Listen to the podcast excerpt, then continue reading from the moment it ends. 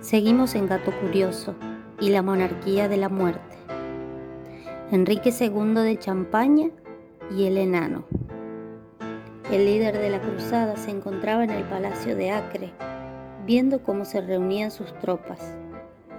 Se inclinó en los barandales de una ventana y miraba hacia abajo cuando las estructuras cedieron y él cayó al piso con contusiones y obnubilado.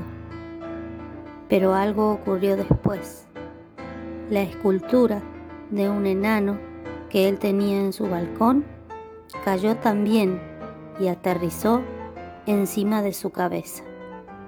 Dicen que si no le hubiera caído encima, tal vez Enrique II no hubiera muerto. Martín I, el conde de Barcelona, también tiene su historia fatal. Se llama Martín y las anguilas risueñas. En 1410, durante una fiesta, Martín, el conde de Barcelona y rey de Aragón, murió en circunstancias poco comunes.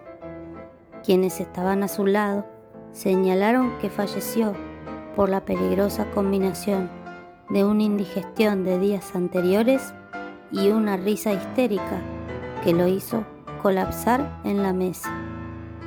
Hay quien dice que la indigestión fue causada por un plato de anguilas y la risa por un mal chiste de su bufón.